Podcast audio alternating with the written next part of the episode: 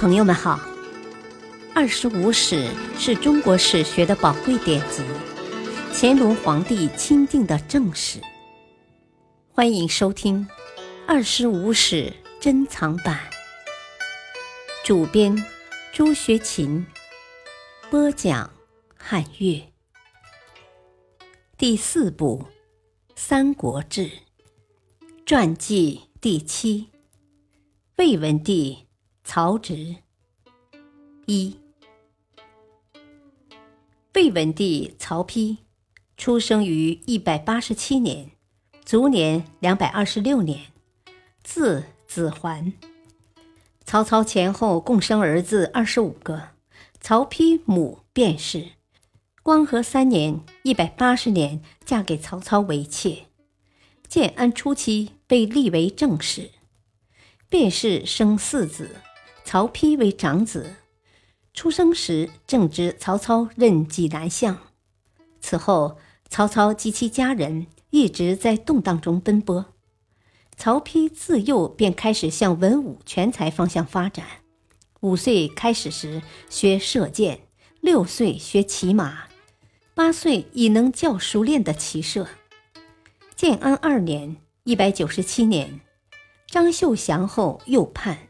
夜袭曹操，曹丕两个哥哥战死。当时曹丕也在军中，年仅十岁，但他却在混战中凭熟练骑术逃脱。此后，曹丕又苦练骑射，达到跑马左右开弓，几乎箭无虚发的高水平。曹丕为学击剑，先后拜了很多高手为师。同时，曹丕八岁能属文，性好文学及剑，学识渊博，通经史诸子之学，在历代帝王中是有名的文学家、文论家。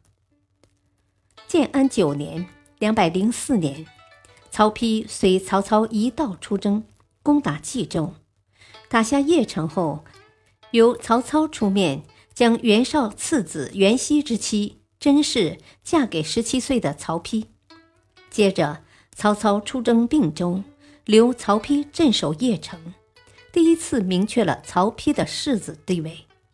建安十六年（两百一十一年），曹丕二十四岁，根据曹操的意思，献帝任命曹丕为武功中郎将，设置属官，为丞相的副手。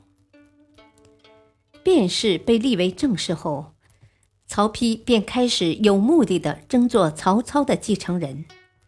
稍长，曹丕发现他的主要竞争对手是比他小五岁的同母弟曹植。曹操对儿子们似乎更重视才能、机警应对，在这些方面，曹丕虽然也很出众，但却明显差于曹植。曹操曾经好几次打算立曹植为太子，但都因发现其某些不满意之处而暂时作罢。对于曹丕，曹操一直认为他才气不足，不是很满意，一直迟迟不愿立他为太子。曹丕为了争当太子，做了长期的、大量的，可以说是不择手段的努力。概括起来，主要有以下四条：第一，亲近拉拢曹操身边的弄臣、诗人等。曹丕经常向这些人送礼，甚至悄悄在外大量借贷，以满足他们的需要。第二，凡曹操亲近的、信任的大臣或其他什么人，曹丕都主动谦虚地躬身接近。如谋士荀攸生病，曹丕主动去探问，且在探问时跪拜于床下。如曹操当魏王后，任钟繇为魏相，曹丕即铸鼎相送。如曹操信任谋臣贾诩，曹丕便主动去接近。当关系搞好后，为了避人耳目，以后便派下人进行联络。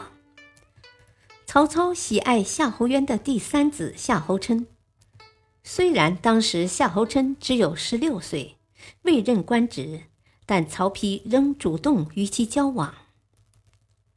第三，根据曹操的喜爱，严格要求约束家人。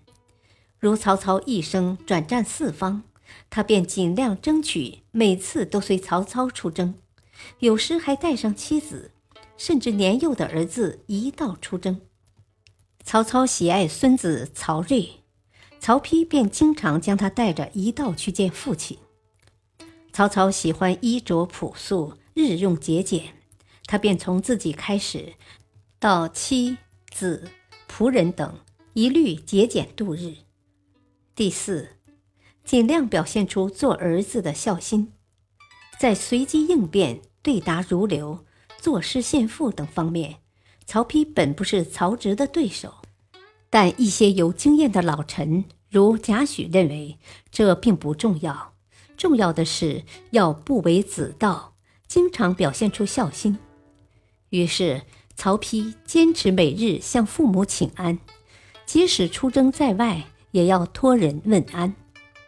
当曹植把大量时间用于交结文士、名流之事时，曹丕却抽出时间陪同母亲，关心其他弟兄，侍候父亲。一次，曹操出征，曹丕与曹植同去送行。曹植称颂父亲功德，言语精妙，声音洪亮，左右瞩目。曹丕却流涕而拜，表情令人感动。曹操及左右人员都认为曹丕心诚，曹植言辞华丽而诚心不及。